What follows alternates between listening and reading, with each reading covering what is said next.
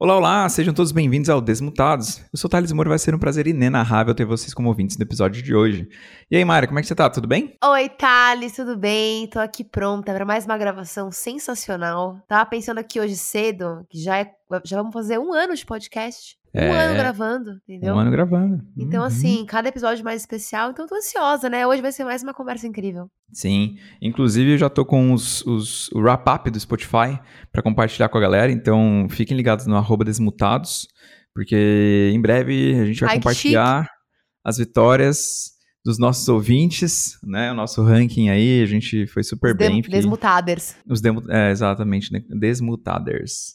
E, enfim, para agradecer vocês também por terem ouvido a gente o ano todo. E hoje vamos ter um episódio muito legal, com um convidado muito especial que já trabalhou na Glue Mobile, já trabalhou na Gameloft, hoje ele é head de PR e social media na Nimo TV. Ele manja bastante de, de jogos mobile, um, convidado que vai trazer um olhar diferente aí do que a gente, né, fala. A gente fala muito de console e PC, então temos hoje um representante oficial aí do mobile, e que é o Rodrigo Russano. Né? Como eu falei, ele trabalha no PR e social media da Animo TV. Então, bora pro episódio? Bora.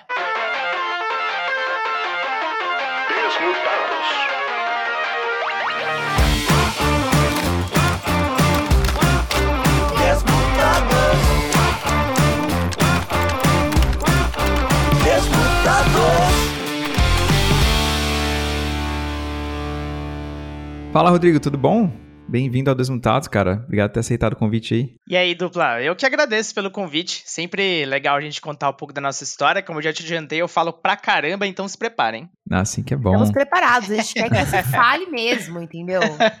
Não, não tenha medo de ser prolixo, que a gente gosta. Vixe, isso é o que eu menos tenho, então fica tranquilo. Como falar muito sem ser prolixo, né? Esse é o mistério da fé. Nossa, eu não descobri a solução, não, cara. Acho que nunca vou descobrir, viu? E, e- e ainda mais profissional de comunicação, né? A gente fica trazendo a galera que é de comunicação aqui. Aí é óbvio que a galera vai, né, falar um monte. Todo mundo é tagarela. Exato. coisa boa, coisa boa. Muita gente incrível já passou por esse podcast aqui, muitas pessoas queridas. Então, nossa, poder fazer parte disso aqui tá sendo. Já nem comecei, já tô achando animal. Então, bora. Animal. Rodrigo, você é de de onde? Você né, nasceu? Onde é que foi tua infância aí? De um, de um contexto de onde você é? Quando, né, você jogava o quê quando você era mais novo? Conta pra gente. Cara, eu nasci no interiorzão de Minas, no sul de Minas, uma cidadezinha que chama Pouso Alto. Tem ali seus, acho que 4, 5 mil habitantes hoje, no máximo. É, Só que eu basicamente só nasci. Eu vim pra São Paulo com a minha família. É, aliás, minha família me trouxe, né? Eu não tinha nem condição de vir ainda. E, Você e tra- cresci. trazer eles ia ser meio difícil, né? Ia ser meio que O- um fenômeno, o né? Então... e aí eu cresci aqui em São Paulo, boa parte da minha vida. Também já morei em Minas, mas realmente, a maior parte da minha vida passei entre Guarulhos e São Paulo, principalmente agora. Uhum. Ah, e, cara, eu tenho contato com games desde que eu tinha 3 anos de idade. Meus pais tinham um Atari, ah, clássico Atari, queridíssimo. Dali eu comecei a jogar, tive uma curiosidade, realmente desde os 3 anos mesmo eu fuçava, jogava com a minha mãe, minha mãe gostava muito, inclusive. É, era um período que meus pais se interessavam um pouco mais por games, até que alguns anos mais tarde, minha madrinha me deu um Atari também. Então eu tinha o meu Uhum. próprio, era aquele 2600 bonitão, que parece meio de madeira, e dali eu comecei a ir atrás dos cartuchos, comecei a me interessar um pouco mais sobre o tema. Alguns primos também tinham, então jogar multiplayer, enfim, se reunir ali com, com a molecada. E depois, cara, nossa, foi assim, um estouro, né? Eu comecei a acompanhar de fato ah, o mercado, até bem jovem mesmo. E dali eu já sabia que alguma coisa na minha vida tinha que ser direcionada para esse universo aí, porque foi uma paixão à primeira vista. Massa. Você tem irmãos, assim, alguém pra, que brigava com você pra jogar? Que Não. nada, filho único, cara, mas é, sou um dos Reizinho do pouquíssimos da minha console. família. é, reizinho do console. Eu, eu sou um dos pouquíssimos da minha família, tá? Que é filho único, tanto da parte da mãe quanto do pai, são famílias enormes. ah, da minha mãe, principalmente, que é italiana, você pode imaginar, tem filho pra caramba, eu já perdi as contas de quantos primos eu tenho aí. Mas sempre muito. Tipo, teve, esse- tive esse privilégio de ser muito rodeado por amiguinhos ali, tal, das mesmas idades. É, meus primos também, a gente vivia muito junto, então ah, toda essa parte da infância eu passei bem rodeado mesmo de amigos, então pessoalmente falando, não sentia falta de irmão, mas ao mesmo tempo eu tinha uma certa é, invejinha boa ali tal dos meus primos que sempre tinham um irmão ou irmã para encher o saco, para brincar, enfim. Mas foi, foi uma infância gostosa, cara, demais. Legal. E aí a influência dos teus pais aí, tipo, eles jogavam com você, né? Filho único tem, tem um pouco isso, né? Não tem a companhia do irmão, mas às vezes os pais se envolvem bastante também na, é, na diversão aí da, da criança, né? Eles jogavam Sim. com você, tipo, esse Atari aí veio de antes. É, essa foi uma época bem rara, pelo menos com relação a videogames com meus pais, porque a gente jogava muito junto. Meu pai, ele. Legal honestamente nunca ligou muito para videogame fora o Atari, então foi um período bem diferentão. A gente jogava bastante boxing, multiplayer. Minha mãe é uma assídua jogadora de Keystone Capers, então é, oh. foi um dos, é um dos meus jogos favoritos da vida por causa dela. Inclusive, eu gostava de assistir ela jogar, pra você ter uma ideia. E. Como nossa, é que esse ela jogo eu não conheço, não. Cara, é um game bem clássico que você controla um policial ele tá. tem que ir atrás dos ladrões. Uh, o cenário, porque o Atari tem que usar muita imaginação, né? Do que eu uhum. me lembro, o cenário dá a entender que é um shopping. então você tem que ir subindo ou descendo de andares, indo atrás do cara que tenta todo instante fugir. E aí é um jogo muito de pontuação também. Então minha mãe, cara, ela, é, toda jogatina era meio aleatória, ele gerava o cenário, né? Ele mudava um pouco as coisas. Cara, minha mãe já saía voando, já jogava muito melhor do que eu, inclusive, então eu adorava sentar ali na sala assisti ela jogando não só esse, como River Raid também, que é o clássico jogo de navinha daquela época, para mim até hoje é inalcançável. Enduro também, que é um jogo de corrida bem famoso. Sim. Então, é, é muito legal entender que, assim, apesar de hoje em dia meus pais não terem interesse basicamente nenhum em jogos, minha mãe ainda fica curiosa de ver o que eu tô jogando, é, eles foram basicamente diretamente responsáveis por eu começar a ter gosto por esse universo. Aham. Uhum. Então, quando você falou que ia trabalhar com games, eles não podiam reclamar muito, né? Porque... ah, mas reclamarem. é Meu mesmo? pai. Ah, cara, eu. Bom, eu já vou entregar a idade aqui, não tô nem aí. Eu é que idade com... você tem? Eu tô com 36 anos. Uh, uhum. Fiz 36 ontem, inclusive. Olha só que coisa. Parabéns! Tá ah, obrigado. Uhum. aí os 30 são os novos 20, né? A gente tem que falar isso aí. É. A gente tem que se agarrar nisso, entendeu? Não é? É o que sobrou, A gente se agarra né? nisso todos os dias. é o que sobrou, mas não tem problema com isso não, eu fico brincando e tal. E, basicamente, bom, uh, meu pai, uh, quando eu tinha ali meus 14, 15 anos, que foi quando eu realmente comecei a direcionar um pouco mais essa cabeça para a profissão, Pô, é, novo já tava até. pensando em faculdade. É? Pensou nisso novo, 14 anos. É, se for pensar, realmente foi meio novo, mas, cara, já tava tão decidido, era muito louco isso. Eu só não sabia exatamente o que fazer, mas eu sabia que eu tinha que estar nesse universo. E, e aí, meu pai, obviamente, bom, acho que como muitos dessa época, principalmente para quem tem essa idade mais ou menos, ele sempre pensava um pouco mais nas profissões mais tradicionais, por assim dizer. É, não vou dizer que são essas exatamente, mas pensa numa coisa tipo medicina, advocacia, essas coisas. E, eu não, eu, cara, eu sempre fui muito adepto de, de, de muito, assim, eu era muito comunicativo, sempre fui. Uh, então, meio que eu fui trilhando aos poucos isso aí sem saber, mas enfim, eu já deixava bem claro que aquele universo eu tinha que estar, e eu passei a consumir muito mais jogos justamente porque eu queria estar mais imerso, eu queria entender, eu tinha muita curiosidade de, pô, como é que é feito um jogo? Quem que faz, sabe? É, como é que o jogo Sim. chega nas lojas? Eu era muito curioso. E não tinha muita informação naquela época. Eu eu, particularmente, eu só fui ter internet em casa uh, em 2000, no ano 2000, eu tinha um modem, meu primeiro modem, inclusive, era um modem, cara, 33,600, não era nem aquele 56k uhum. popular. Então era uma net lerda pra caramba. Meu primeiro provedor foi o Zap, que depois virou Terra. Então, Sim. assim, era muito cru, tudo muito cru. E, e, meu pai pegava muito no pé do tipo, ah, vai ficar muito no videogame e tal, não sei o quê. Eu acho que imagino que muitos dos convidados, inclusive, que já passaram aqui, devem ter tido uma história muito parecida nessa descrença de tipo, ah, jogo, joguinho, é brincadeira e tal, não sei o quê. Ninguém via isso como algo uh, além. E é. Brasil mesmo, né? O mercado brasileiro era muito pobre em opções. É, eu acho que fora mercado editorial, cara, basicamente você não tinha nada aqui, né? Você não tinha produção de jogo, praticamente não. você não tinha localização. O Ma máximo que você tinha conteúdo, de PC. É. Só Exatamente. Uh, sei lá, você teve a época da Gradiente Tectoy aqui, que foi muito legal e tal, mas não saía muito disso. Então, uh, a mensagem também não era tão mainstream como é hoje. Então, meu pai e minha mãe não tinha muito. Eh, minha mãe ainda não, não, ligava tanto. Meu pai, sim, ele realmente teve uma época que ele realmente ficava em cima e tal, ele não enxergava isso como algo saudável até. E, nossa, por muito tempo, cara, eu tive que lutar contra isso. E, Se dependesse enfim, dele, você faria o quê? Cara, ó, ele, ele, ficou muito, ele ficou muito contente na época que. É, eu fiz duas faculdades, na verdade, né? Uma eu não cheguei a terminar, uh, que era Sistemas de Desenvolvimento para a Internet, que era algo muito mais voltado para programação. Sim. E ali foi quando eu descobri que eu odeio programação com todas as minhas forças.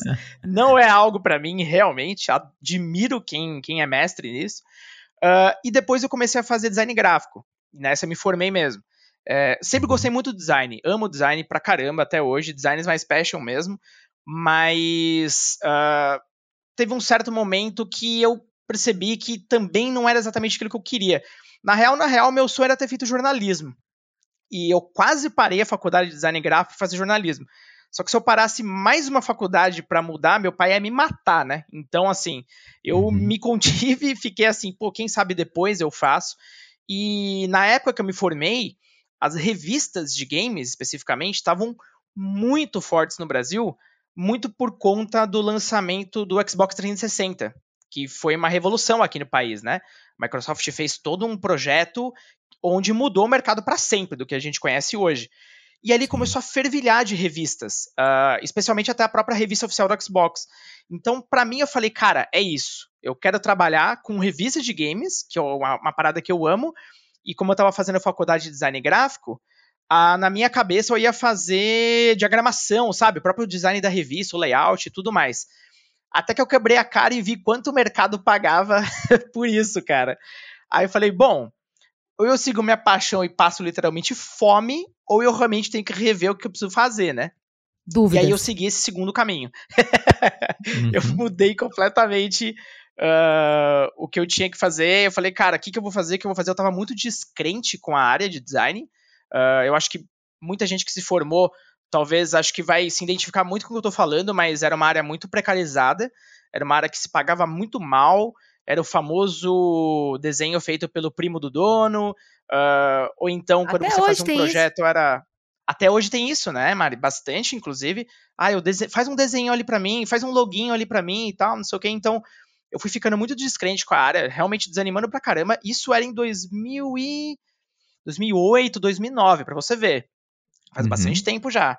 Uh, até que eu tive uma oportunidade que foi através de um grande amigo meu, que ele viu uma vaga que a Gameloft tinha aberto, que era uma vaga que não tem, aí que você vai pelo menos entender as oportunidades. Não tem absolutamente nada a ver com o que eu faço hoje em dia, mas em algum momento a gente vai chegar lá na conversa. Era uma vaga na Gameloft para entrar como é, controle de qualidade para e-commerce. Mas tá. olha só que muito louco. Aí a gente vai falar de umas histórias de, de velho aqui mesmo, mas não sei se vocês vão identificar comigo. Quando eu entrei na Gameloft, é uma história muito louca isso. O meu celular, na época, eu pô, ainda tinha um privilégio de ter um celular. Era um celular da LG, super simples, super simples mesmo. Eu não sei qual foi o primeiro celular de vocês. O meu era um LG preto e branco, que ele não tinha nem o jogo da cobrinha, ele não tinha nada. Ô, louco, era raiz aplicativo mesmo, então. dele, Esse é raiz, cara. O único aplicativo dele era um calendário uh, de, com, com datas e tudo mais, e também para você cadastrar pessoas. Mas nada, tipo, ele não tinha nem chip, era aquele CDMA, né? Uhum. Uh, e quando eu entrei na Gameloft, que eu, pô, tive uma oportunidade de entrar numa desenvolvedora de games super famosa, pesquisei pra caramba sobre eles na época, vi que eles publicavam, por exemplo, jogos mobile da Ubisoft e tudo mais, eu falei, putz, é isso, né? Cara, eu vi que eu não sabia, e aí você até deu a deixa que a gente ia falar muito de jogo mobile.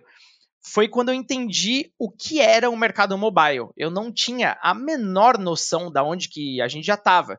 Então, para você ter uma ideia, eu entrei justamente com esse celular CDMA que eu te falei, e dali eu pude usar celulares Sony Ericsson de última geração na época, com chip, jogo 3D e o caramba 4, eu não tinha noção de onde a gente estava nesse mercado.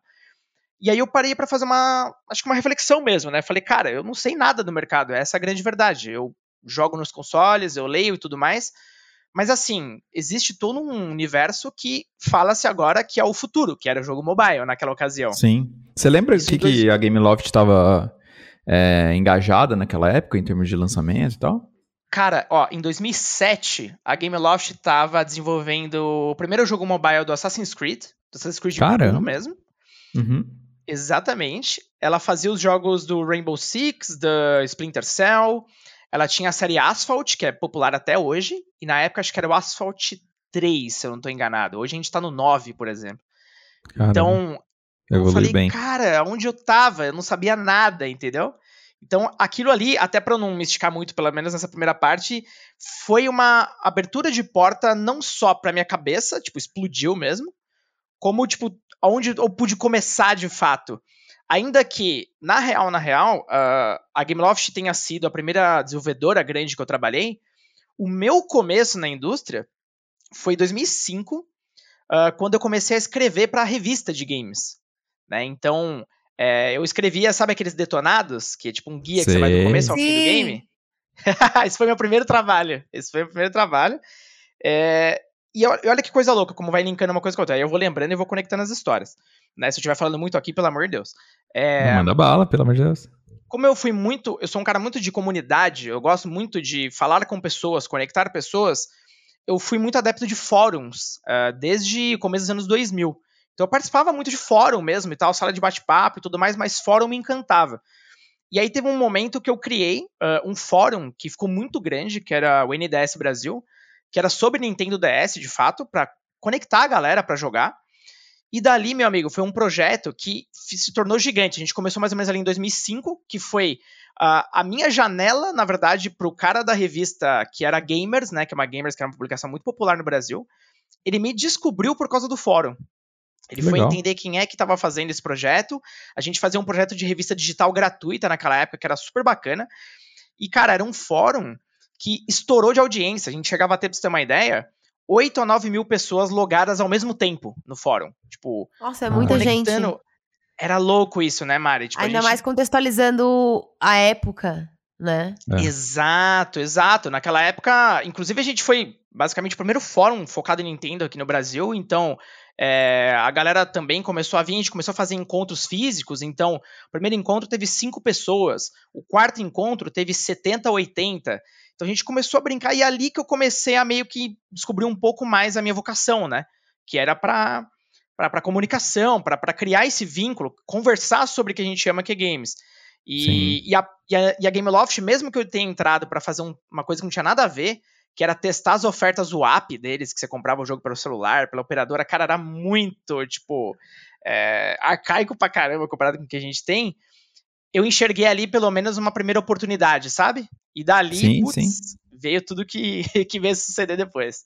Ô, Rodrigo, deixa eu perguntar. Uma coisa que já apareceu aqui antes foi gente, né, os outros convidados que fizeram, tiveram alguma uma similaridade com essa tua trajetória, no sentido de trabalhava com uma coisa, ou tinha estudado uma coisa ali que não necessariamente era exatamente com games, e se enfiou num projeto ali, tipo, pessoal, vamos dizer assim, né? Tipo, uhum. o, teu, o teu fórum aí.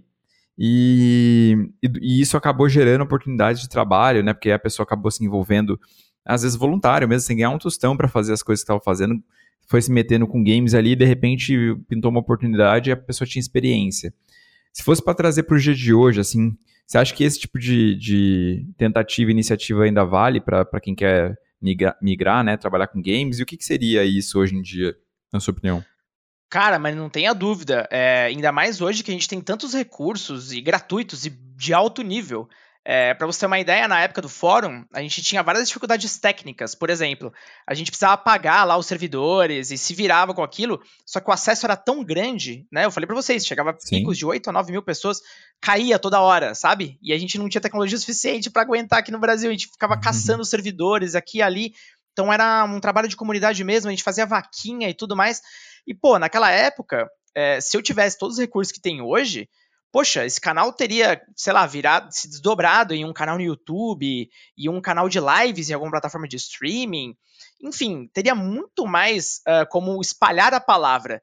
E naquela época, uh, o máximo que a gente tinha era uh, Google, né? Basicamente. Então a sim, gente chegava sim. nas pessoas pela, pelas buscas. Cara, hoje você tem uma série de ferramentas que é sensacional. O próprio LinkedIn mesmo, esse ano especificamente, eu comecei a postar mais. E é impressionante o alcance e pessoas com quem eu conectei, uh, onde, basicamente, se for para, analisar, meio que o conceito é a mesma coisa do fórum, que eu estava conectando com pessoas uh, super Sim. bacanas ali tal, que estão dentro de uma rede, ou seja, é, é o mesmo conceito. Só que hoje você tem redes muito maiores, muito, com muito mais recursos e, enfim, Facebook tem grupos, por exemplo, que é meio que o um novo fórum que a gente chama. Então, existem formas melhores até agora de você demonstrar seus talentos, por, principalmente de criação de conteúdo. Nossa, uhum. dá para falar isso num episódio inteiro, só de, de, de, criação de conteúdo. Até é um dos focos do que eu trabalho hoje em dia. Então, é. Esse fórum, especificamente, ele mudou minha vida porque ele me abriu portas. Ele não foi só a porta de entrada para esse trabalho na Gamers, no caso da revista, como Sim. também mais tarde, uh, porque eu saí da Gameloft da primeira vez, aí eu fui pra Glue para ser testador de jogos, de fato. Então. Testador de jogos?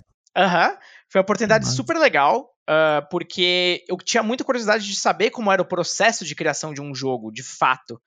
E na Gameloft, naquele primeiro momento, eu não tinha isso, então eu fui para lá. Era legal porque a Glu ela tinha um escritório absurdo aqui na Berrine, era animal aqui em São Paulo. E na época, a, a Glu ela fez, ela comprou na verdade os direitos para distribuir alguns jogos da Sony aqui na América Latina. Então, eu, por exemplo, fui responsável por testar aqui no Brasil o God of War para celular, é, o 007 da época, que eu não me lembro agora o filme. Então tive muito, nossa, foi muito bacana, sabe? Conhecer Sim. mais a fundo mesmo. E eu trabalhava junto com a equipe de desenvolvimento de game. Então eu reportava o bug para o programador e tudo mais. Então eu pude entender ali realmente meio que um 360. Quando eu voltei para Gameloft, eu voltei para fazer BI, né? Eu tinha estudado para caramba dados e tudo mais. Só que o meu sonho era realmente me encaixar de alguma forma, trazer aquela, aquela ideia lá atrás de comunidade para, de fato, para a carreira. E peguei o meu projeto do fórum, eu desenhei um projeto para Gameloft que na época não tinha presença tipo, praticamente zero em redes sociais. Isso era 2010, 2009 para 2010, quando o Facebook uhum. começou a estourar por aqui, o YouTube já era uma realidade, o Twitter estava forte, enfim, era um momento muito legal, né? Era um boom de rede social no Brasil. Até Sim. o Orkut era vivo ainda. E graças ao fórum eu mostrei um case, era um case meu, né? Eu tinha que mostrar os resultados e, enfim, tudo que eu apliquei.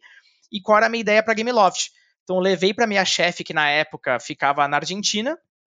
Ela super comprou a ideia. E na ocasião eu virei, cara, o segundo community manager da, da história da Gameloft. que foda que só tinha uma pessoa, só tinha uma pessoa nos Estados Unidos, né? Fazia só um canal institucional mesmo. E aqui a uhum. gente começou a fazer muito barulho porque era uma comunicação 100% local, estilo brasileiro, realmente com memes, e não tinha ninguém aqui no Brasil fazendo isso naquela ocasião. Então a gente foi bastante pioneiro. Uh, depois Sim. chegaram, inclusive, outras empresas, a Ubisoft chegou depois fazendo um baita de um trabalho sensacional, né? E, e outras mais chegaram. Então, naquela ocasião ali a gente estava meio que desbravando mesmo, e ainda mais se a gente fala de mobile, porque uh, comunicação, até os próprios veículos não falavam de jogos mobile. E a gente começou a fazer esse barulho justamente para isso mudar e, poxa, mudamos bastante a história ali. Nossa, muito legal. E vocês, nessa época aí, você apresentou o case, você começou por alguma rede específica, criou várias, é, vários canais, tipo, criou é, Facebook, criou YouTube, criou Twitter, tudo para conta do zero, assim, foi isso? Foi tudo do zero, mas a gente fez bem aos pouquinhos. Uh, a gente teve uma primeira etapa de Twitter e Facebook, que fazia sentido naquela época. O Facebook estava ficando muito uhum. grande. E, cara, em um ano, é, com pouquíssimo tráfego pago, inclusive, cara, a gente não, a gente não tinha verba no Brasil, né? Era, acho que é isso bem comum, inclusive, por aqui, né? É. É, em, ali, basicamente, um ano a gente foi de 700 fãs para mais de um milhão. E Nossa. com um trabalho de conteúdo mesmo, assim, pesado, local é, campanhas individuais para cada lançamento de jogo aqui no Brasil. Os jogos, inclusive por conta disso, começaram a sair em português aqui. Uh, os jogos da Gameloft nunca eram traduzidos. Então, pela Sim. força nossa aqui, eles, eles, passaram a ser pelo menos legendados. E o Twitter também virou uma, uma, uma baita ferramenta para a gente. Depois a gente foi aos poucos uh, expandindo, uh, depois para Instagram, depois para live streaming. Por último, isso que é o mais curioso, foi o YouTube. YouTube foi ali minha, na minha reta final, já na empresa, em 2007. Uh, a gente criou um baita projeto e, e era muito interessante 2017, porque... não? Do, perdão, 2017, é, 2007 uhum. já é demais, né? O, Vai 2017, voltar no tempo, né? é, exatamente. E era interessante porque uh, o pessoal de fora tinha muita resistência para criar conteúdo local. Eles achavam que o brasileiro era um bando de maluco, acho que essa que é a verdade. E tipo, meu Deus do céu, tá dando muito conteúdo pra esses caras aí, são doidos. Só que a gente trazia números incríveis, a gente sabia o que tava fazendo. O brasileiro é Sim. muito diferente uh, de, de, qualquer outro país e, obviamente, vice-versa.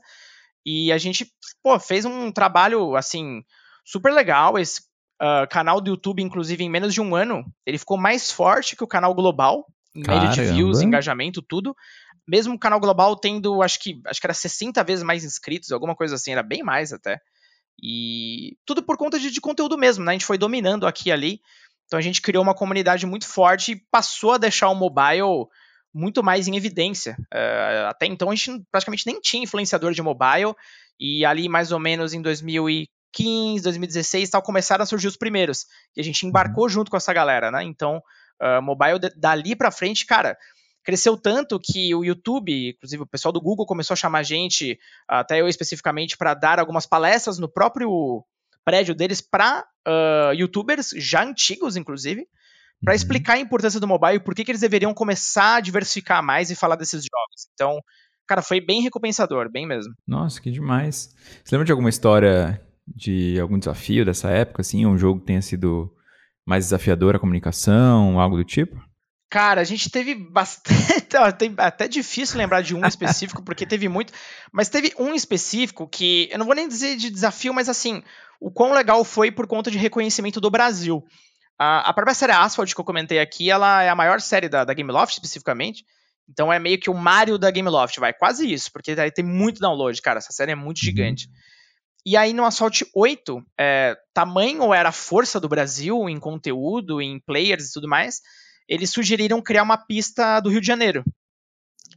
E, e dali a gente chamou um, um artista gráfico que criou um grafite, tipo, espetacular, assim, pra, pra pista, que aparecia nos prédios e tudo mais. Tipo, eles deixaram a gente criar a pista, literalmente, assim. E aí depois a gente mandou o projeto, fez lá e cá, cara, deu um piar absurdo, a gente ganhou muita mídia com isso. Uh, acho que foi até, inclusive, se não me falha a memória, uma das primeiras, se não a primeira grande ação local de um jogo mobile no Brasil, na época.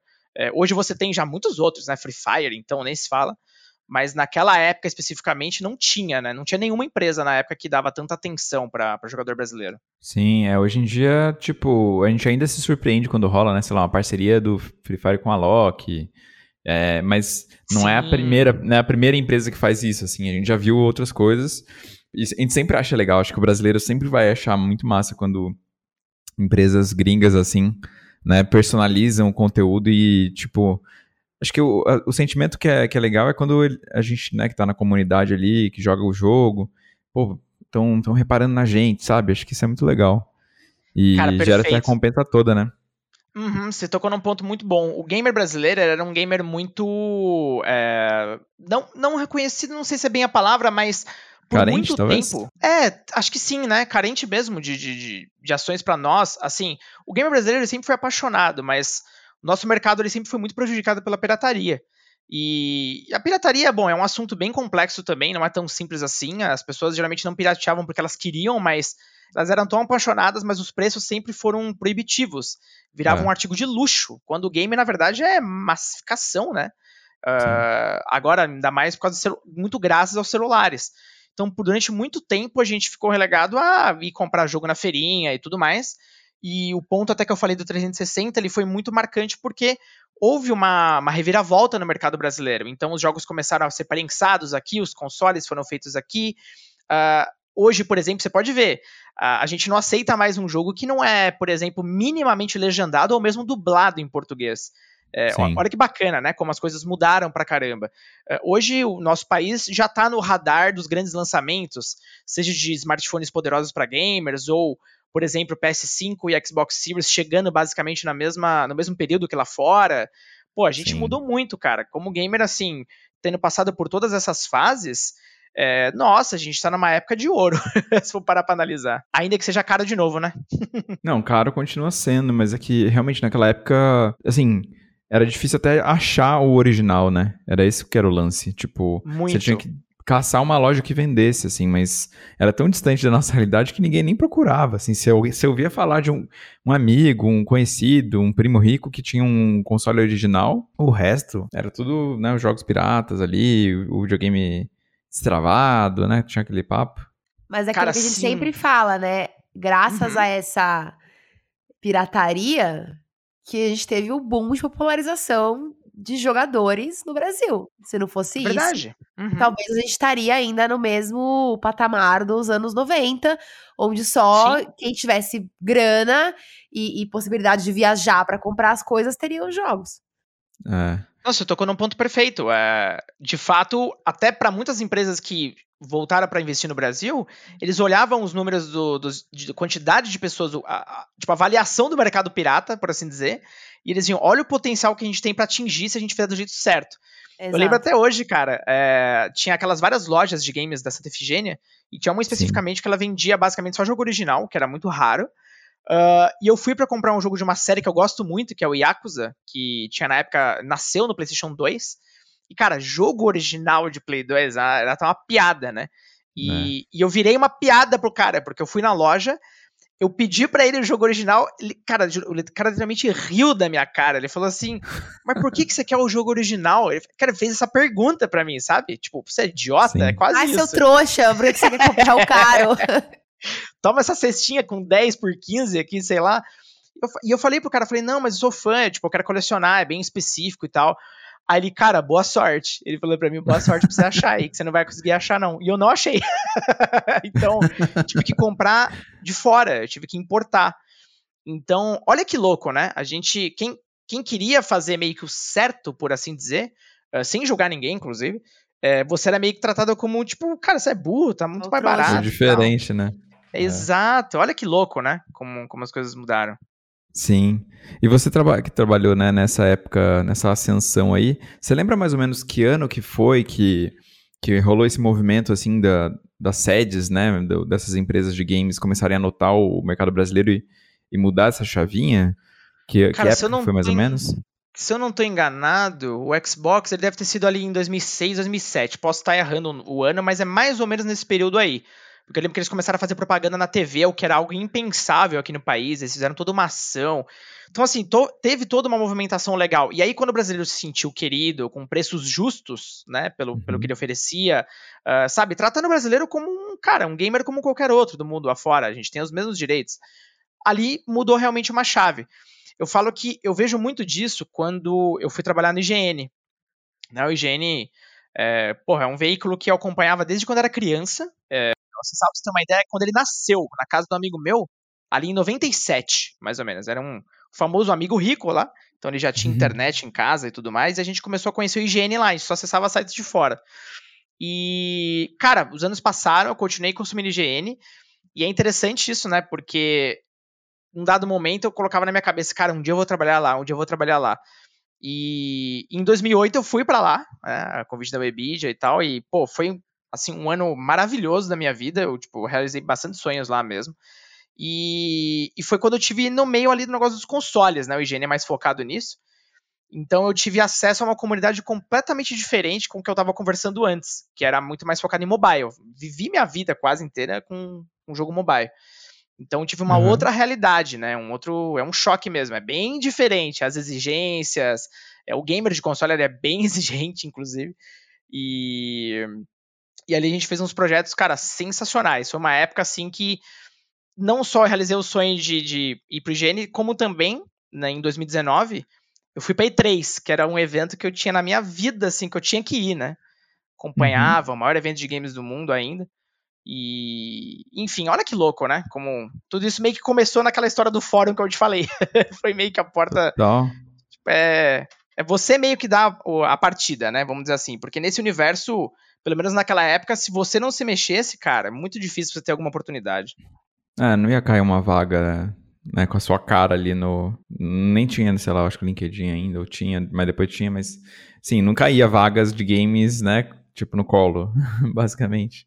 Não, não caía, cara. E assim, é, até a quantidade de informações de games e tal, ah, até especificamente de mobile, era muito escasso. A gente tinha que meio que desbravar mesmo o mercado. E não tinha case, não tinha nada, a gente não tinha nem muito pra onde olhar.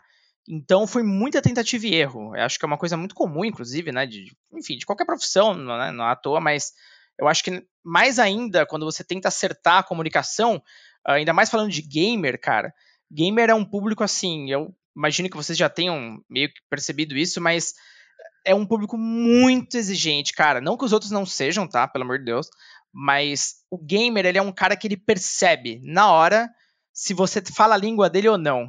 E, e ele é louco para desmascarar, assim. Putz, o primeiro erro, é. o primeiro vacilo, Carteirinha cara. gamer. É, lembra dessa história, né? eu vivi é. muito isso aí, inclusive, tá? Eu, até foi a época que eu fui pro IGN e tal, então, nossa, que história, né? Meu Deus do céu. Mas uh, demos um palco pra maluco ali. Mas, no geral, o gamer, ele, ao mesmo tempo que ele pode, e aí vocês devem estar percebendo, inclusive, dessas marcas não endêmicas, que agora estão entrando bastante com games, ele pode Sim. muito bem levar teu projeto para um sucesso 15 vezes maior do que você imaginava, ou ele afunda de vez o que você está fazendo. É. Então, tem muita marca agora que está fazendo certo porque acho que meio que aprendeu um pouco também com o passado. Aí que o passado recente não é muito bom, não. é, deixou, é, e, e, também deixou algumas outras marcas fazerem antes, se quebrarem a cara para agora colher meio que os aprendizados que o mercado publicitário teve com relação ao público-alvo, que é o gamer, né? Porque é, entre gamers tem a carteirinha gamer, mas acho que entre gamers e produtoras de games e entre games, gamers e marcas de, né, não endêmicas, uhum. é, tem uma relação diferente ali, que é, tipo, é essa de desmascarar mesmo. Então, calma, você quer ganhar dinheiro comigo, né? Então, calma, deixa eu ver se você tá falando besteira aqui. E começa a cavocar. E, e, e o gamer, ele tem uma relação com o produto, né, que é... Eu acho que ele é diferente, por exemplo, de, sei lá, você gosta de uma marca de roupa. Mas se vista uhum. aquela roupa todo dia, o seu contato com aquela marca, ele não é diário, sabe? É quando você uhum. veste aquela roupa e ponto, né? E a não ser que você ande uniformizado daquela marca, é, você não vai andar todo dia com ela. Então, o gamer não. O gamer joga todo dia o teu jogo. Ele consome quando tem uma, um, 15 minutinhos livre, ele lê sobre o seu jogo. Tipo, ele, ele tá muito. É, é uma relação de paixão, dentro. né? É, ele se sente muito parte da parada, sabe? Ele não se sente uhum. consumidor uhum. só ele acha que ele é o jogo, que ele é uma extensão, né? Que ele é a comunidade. E que a comunidade é como se fosse o braço e perna do jogo, né? E, o, e, e, quem desenvolveu fez ali o coração bater só. Sim, Mas, exato, exato. Né? Então é outra, é uma relação muito diferente, assim. Acho que por isso que acho que isso é, isso acontece, né, no fim. É, o gamer tem muito esse vínculo forte de pertencimento, como você falou. Então, é como você bem disse mesmo, o cara tá fazendo parte dessa construção toda e ele quer ver aquilo sendo bem tratado, aquela série que ele ama, aquela franquia é, muito bem representada. E, nossa, vocês não têm noção de quantas, nossa, quantas vezes eu saí de uma reunião assim, falando, meu Deus do céu, tipo, a pessoa que tá lá não faz a menor ideia, nenhum preparo, uma visão muito precária. Eu já saí de reunião assim com marcas uh, gigantes, cara, mas assim, gigantes mesmo, tratando o game como tipo, ah, essa galera aí que joga um joguinho e tal, eles não são tão exigentes assim, é fácil agradar essa molecada e tal. Tipo, eu ouvia coisas assim, juro pra vocês, terríveis, tenebrosas. E, uhum. sabe, e às vezes pessoas que estavam inclusive à frente dessas áreas. Então, por muito tempo, e você fala com bastante propriedade, por muito tempo, muitas dessas uh, iniciativas eram lideradas por pessoas que não têm absolutamente nenhuma relação com o meio. E nem queriam ter, uhum. essa é a grande verdade. Hoje, é, eu fico muito feliz, inclusive, de ver isso acontecendo, essa, esse giro aí 360, essa mudança completa, inclusive, onde, aliás, 180, onde você uh, tem agora em cargos de liderança pessoas que são gamers também. Né? Uhum. Então, não é só isso, inclusive, obviamente, que causa ali a, a, nomeação do cargo, né? Ela tem muitas outras skills ali, mas gamers, ser gamer, consumir e viver esse meio já virou uma skill também, faz tempo até, inclusive, mas é bom reforçar isso, porque uh, a gente não vê mais algumas atrocidades acontecendo por aí, justamente porque o cara que tá ali, ele tem essa paixão, ele consome, ele entende a importância, ele sabe que o game hoje ele é muito maior que música e cinema, inclusive isso desde 2014, se eu não estou enganado. Então sim, então faz muito sim. tempo já, né? E, e, eu vejo ainda muito alguns, uh, alguns discursos aí muito fora, sabe? Mas está é. diminuindo é. pra caramba. Então melhorou muito já uh, como é criada a percepção, enfim. Você vê um projeto que, pô, eu acho super legal do Itaú, por exemplo, por que, que tá dando tão certo, né? É, é, é tão assertivo, eles estão falando com as pessoas certas, indo atrás ali de, de, de embaixadores, né, que possam representar um meio que representem o meio muito bem. É um é. dos cases sensacionais aí. É, eles foram atrás também de uma agência que, que manja do assunto, né? Exatamente. E, assim, e, e, vale lembrar que há alguns anos atrás, não muito tempo, né? Acho que talvez cinco anos atrás, não tinha uma. Não tinham né, agências focadas no, no mercado de games. Então, as marcas também eles, elas recorriam né, ao conhecimento de um cara ali do time, uma menina do time ali que manjava de games para poder tocar essas reuniões e esses projetos que envolviam gamers, né? Agora que tem agência dedicada para isso, acho que facilita bastante o trabalho, por isso que é, eu gosto de acompanhar até o trabalho dessas agências aí no mercado, porque você começa a ver essas marcas né, que nunca falaram de games começando a falar e, e, e trazendo valor, vamos dizer assim, né, para os gamers, porque Itaú, cara, é um banco, né, mas o gamer vai ter que escolher um banco, né? Quando você vira adulto, você tem que ter um banco. E queira você ou não, você tem boletos. Então, você vai pagar esses boletos onde, né? Em que banco você vai escolher para pagar esses boletos? E acho que essa que é a sacada, né? Tipo, é, como é que eu conecto com, com a linguagem que esse cara tá falando? Você não precisa ser, pô, Itaú Gamer, tipo, sabe, do, da galera. Não é isso, né? É, é sobre como você trata né, as pessoas com, com, é, com os interesses delas. Acho que é bem legal o que você falou aí. Exato. E, cara, até um dos motivos pelos quais eu escolhi focar um pouco mais em jogos mobile no LinkedIn é porque, especificamente eles, eu sempre, uh, voltando dessa parte das reuniões e percepção das marcas até e tal, eu sempre vi os jogos mobile sendo muito diminuídos. É, eu, eu, lembro que tinha uma amiga minha do trabalho que ela sempre dava risada, que ela olhava pra minha cara sempre que a pessoa virava e falava joguinho. E, e, assim, era um jogo que, sei lá, um jogo mobile que demorou três anos para ser produzido e custou 100 milhões de dólares. E o cara virava e falava, ah, legal esse joguinho aí e tal. Eu falava, meu Deus do céu, eu não chego para você e falo assim, sei lá, ah, você é uma empresa, não sei, de, de comida, ou ah, você tem um restaurante. Ah, essa comidinha aí é bacana, né? Tal, sabe? Eu nunca, eu nunca chegaria e falaria isso para alguém. E, e, falavam assim, não é nem pegando no pé, não, mas falavam com, com um tom mesmo de, de de despreparo, de desprezo e tal, porque o cara realmente via aquilo como uma besteirinha, né? Um entretenimento que, bom, se ele parasse uhum. para analisar hoje, é um entretenimento que, cara, mais vai crescer, um, né, o universo mobile, ainda mais na pandemia, meu Deus do céu, o tamanho que está. E até aí volto a falar, né? Tipo, por isso que eu tô querendo espalhar um pouco mais a palavra, sair um pouco até do, só do, dos, dos caras mais populares, ali, as marcas mais populares, jogos mais jogados, as pessoas entenderem um pouco mais a dimensão desse, desse universo. E. Uhum. Porque ainda é um pouco assim. Ah, é um joguinho aqui ali, é só aquele puzzle e tal, não sei o que, quando o mercado vai muito mais além disso. Né? Então, uh, apesar de ter melhorado tanto, como eu falei aqui, ainda existe uma, uma limitação aí das pessoas que estão buscando pelo meio e tal, mas acho que faz parte também de quem está no meio, meio que educar essa galera, porque ainda tem muita gente do passado que ainda não entendeu talvez tanto a importância deles. Total. E como é que você vê hoje, é, você falou do crescimento né, da pandemia e dos jogos de celular, acho que é, os, né, os, jogos de celular, eles têm talvez o público mais diverso né, entre si, uhum. é, porque enfim, obviamente tem muitos jogos e muitos nichos dentro dos jogos celulares, mas como é que você se vê isso traduzindo no teu trabalho hoje, né, esse, é, já puxando o gancho também que hoje você está na Animo TV, né, é, como que você dá esse enfoque na questão de jogos de celular e como é que você vê esse mercado? Cara, é muito louco porque uh, eu falo que com a Animo eu meio que dei uma... consegui fechar um círculo, porque eu já trabalhei numa publisher, né, que era no caso da Gameloft da Glu, depois eu fui para o mercado editorial com Higiene e Versus, que é hoje é MGG, e agora eu tô numa plataforma de conteúdo. Então, cada um deles é, meio que completa esse universo hoje, da forma como, desde que o jogo é produzido até como ele é divulgado e propagado. E Sim. na Nimo, cara, eu meio que aprendi tudo de novo, porque uh, aqui eu lido com mais com PR em social, né? PR é maior meu foco ali e tal, então relacionamento bastante com streamers também e tudo mais, falar mais da marca, difundir a marca. Mas a Nimo especificamente, ela cresceu muito por conta dos jogos mobile mesmo. Ela nasceu uh, e cresceu principalmente com Free Fire. Então começou ali em 2018, que foi meio que o boom do, do, do Free Fire. Então acompanhou, deu uhum. até sorte, né, desse boom. Então você tem ali grandes equipes como a própria Loud, ela foi formada na Nimo, ela começou lá. Então, legal, é, é, então, tipo, super legal e, poxa, super contente aí com o momento deles, animal.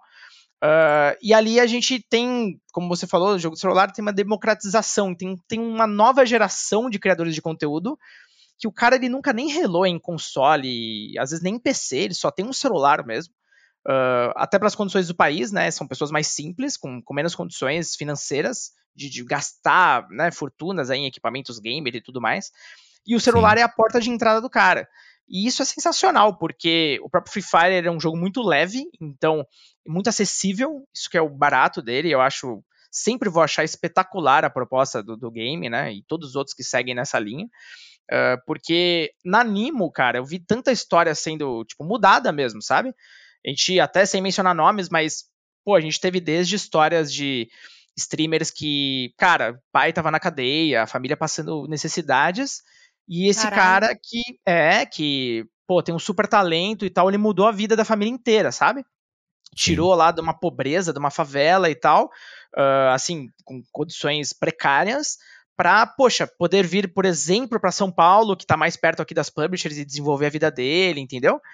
Então, Sim. eu vi até na Nimo, cara, mais do que nunca, propósito, porque uh, não que eu já não tenha visto em outros momentos, mas pela primeira vez eu vi, tipo, um jogo, sabe, que meio que mudando a vida mesmo da pessoa. Acho que eu nunca tinha tido essa, essa impressão, né, eh, tão de perto, ou muito mais clara na minha visão, mas a gente já teve, por exemplo, a história de, de uma streamer que ela, ela é trans e, poxa, super talentosa pra caramba, cara. E aí a gente contratou, uh, a contratou, isso foi ano passado, e, poxa, depois vê ela falando que, pô, quem contrata trans, sabe? E ela vê falando que ela tá mudando a vida dela e deu uma condição para ela poder alugar o próprio apartamento e porque ela, poxa, se dependesse de outros, aí ela estaria também na rua, passando necessidades, enfim tem cada história, cara, que você não tem noção.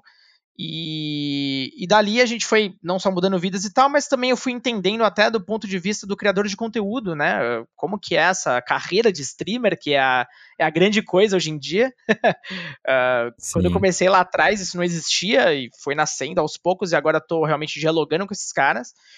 E é uma outra geração, né? É uma molecada aí de, pô, eu fico até sem graça, eu brinco. Eu, quando eu recebo lá os dados do streamer que vai entrar, ou coisa do tipo, para, enfim, eh, saber mais detalhes sobre ele, poder até fazer uma pauta, quem sabe. Eu vejo lá, o cara nasceu em 2002, sabe? Aí eu fico postado de sacanagem, né? Já tava jogando videogame pra caramba aí nessa época.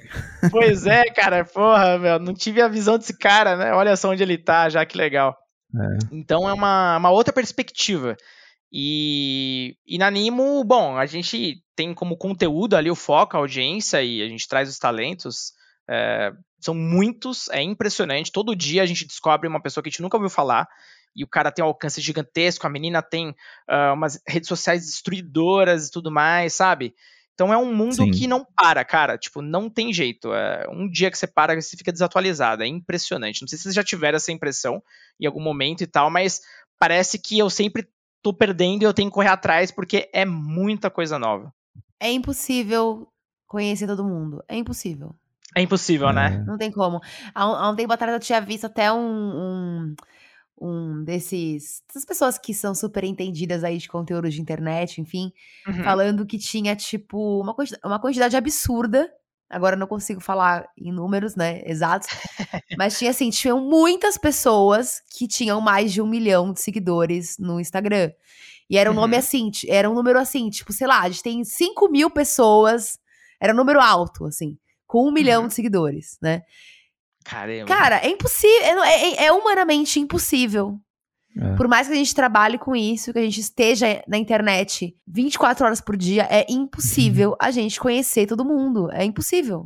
Não, Não isso, é, isso, é, muito verdade, muito e, verdade. E ao mesmo tempo que é que é um pouco desesperador você pensar, né, que todo dia você pode descobrir alguém com milhões de fãs e que você nunca ouviu falar, é. ao mesmo tempo eu acho muito legal. Porque muito. democratizou muito essa questão do, do, do de, de, quem domina a mídia, né? Você uhum. pode dominar a sua mídia, dependendo do que você fizer, né? Uhum. E, e, né, enfim. Então é, é impossível, é desesperador, mas é incrível. Não, eu ia falar que assim, é, sei lá, se a gente pega um tempo atrás, esse, esses, essas pessoas, né, que supostamente teriam milhões de seguidores, eram os atores globais e, Sim. E olhe lá, né? Exato. Hoje em dia é isso, assim, tipo, eu trabalho com influenciadores, aí me vem com, ah, você conhece esse fulano? Tem, nossa, como você não conhece? Tem um milhão de seguidores. Eu falei, hum, querido. Se soubesse a quantidade. você acha que eu conheço todo mundo que tem um milhão de seguidores no Brasil? Não é assim que toca a banda, não. Não, e assim, com todo respeito aos atores globais e tal, mas, cara, essa molecada nova aí nem sabe quem são eles. E, é, pô, o sonho dele é ser um novo Piozinho, um novo Nobru, um novo não sei o quê. Tipo, cara quer ele sonha em ser um atleta de esportes, ele sonha em ser um streamer. É, até inclusive saiu né, uma pesquisa há pouco tempo atrás aí falando que a profissão streamer superou a carreira de futebol no Brasil, dentro de uma faixa etária bem nova lá. Não, não vai me fugir a cabeça agora pelo, pelo horário, até tô falhando aqui, depois eu até olho. Mas tem uma faixa etária lá que antigamente o sonho do cara era ser, por exemplo, pegando até para trás, ah, o Robinho, aí não sei o quem, mais atualmente o Neymar. Até o Neymar já meio que perdeu ali a, a, a posição dele, ainda que o Neymar flerta muito com rede, com com Mas ele joga mais. Free Fire, Fortnite, o Neymar também Exato. é Exato. Você vê que, inclusive, esses caras novos, o tá vendo como é tá tendo essa movimentação, né? é, o nem adulto é gamer, exatamente. O adulto nem. então vocês estão vendo que até o Ronaldo Fenômeno tá abrindo um podcast, ele vai fazer com o Gaules. Então você vê que existe uma movimentação, porque todos eles também gostam de games, evidentemente, não é nada forçado, mas eles não querem perder esse filão. As pessoas estão indo para lá agora. A TV cai cada vez mais. É, você vê que até grandes marcas de entretenimento como Netflix têm como principal concorrente a HBO uh, eh, Plus, por exemplo. Não, é o Fortnite. Então, assim, você vê que a audiência é muito disputada e o game ele tem segurado essas pessoas. A retenção do game é maior do que qualquer outro produto de entretenimento. E, Sim. enfim, você ficar fora desse universo, cara, você tá perdendo tudo, literalmente. É, não, a atenção que o que a gente tem jogando e vendo série é diferente, não tem como, né? exatamente, é, eu, costumo, cara, eu, costumo eu, costumo falar assim, quando perguntam, ah, mas por que você gosta tanto de game? Cara, porque é um entretenimento, é, não é passivo, né? Ele é ativo. Então, eu, não que eu não gosto de ver série, sentar e ficar, né, olhando, olhando pra TV sem ter que pensar dois mais dois. Mas, assim, enquanto entretenimento, eu gosto de coisa mais ativa e acho que é isso que prende a atenção da galera e faz com que a gente fique mais tempo na, TV, na, na, na tela aí, né, no, no celular ou no, no, PC ou na TV jogando. E essa extensão vale dinheiros, né? É, ou vale sua assinatura, ou vale o seu, o seu sub, o seu donate, né? O anúncio que passa, né? Essa atenção vale dinheiro pra caramba. uma coisa que você estava falando da profissão também, né? É, uma coisa que eu ia perguntar, é, até uhum. dando o. fechando né, o, o, o círculo aí do gancho com aquela pergunta que eu tinha te feito é, anteriormente, né, de você se jogar, de começar a produzir conteúdo e isso de repente virar teu trabalho.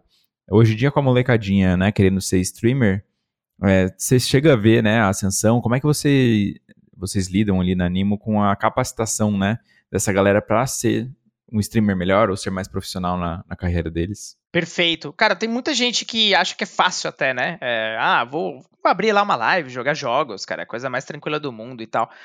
É, meu, é muito difícil, é muito difícil você sacar. É, até porque uma coisa é você uh, ficar ali de boa e tal, outra coisa é você sustentar uma transmissão por mais de quatro horas. É, trazendo entretenimento, conversando com a galera, divertindo, fazendo algo diferente. Prender né? o público, né? Exatamente. Esse é o grande desafio. E são poucos que conseguem fazer isso, e os que conseguem estão aí voando, se dando super bem. Uh, agora, tem muitos outros streamers que a gente enxerga, principalmente na Nimo, muito potencial. E esses a gente trata com muito carinho. Sejam eles, às vezes, contratados, né, para fazer transmissão exclusiva na Nimo, ou não, às vezes. Mas, principalmente os contratados, na Nimo a gente faz um trabalho muito forte de assessoria mesmo. Então, uhum. uh, não só com a nossa assessoria de PR até, a gente faz media training com essa galera, a gente tenta profissionalizar eles mais, porque ainda é muito amador esse meio. É, ele está mudando bastante, já mudou bastante de um ano para cá, mas ainda é bem precário. É, os streamers muitas vezes uh, ainda falam o que quer e não tem muita noção do, do impacto de que, com quem eles estão conversando, aonde pode chegar né, a fala deles, e é uma fala muito forte, muito potente. Então a gente Sim. faz esse trabalho de, deles entenderem uh, qual é a posição deles, a força deles, enfim, o que, que eles podem trazer de bom e de ruim também uh, quando eles fazem certas coisas. E até com a Druid especificamente, né, que é a agência de games que a gente até já comentou aqui, super fortes. A gente fez até uma parceria Sim. com eles, a gente trouxe alguns streamers de GTA super fortes para Nimo. E num conjunto ali entre as duas empresas, uh, porque a gente tem uma sinergia de, de pensamentos muito boa, a gente tem feito também um trabalho em conjunto com essa galera. Então é.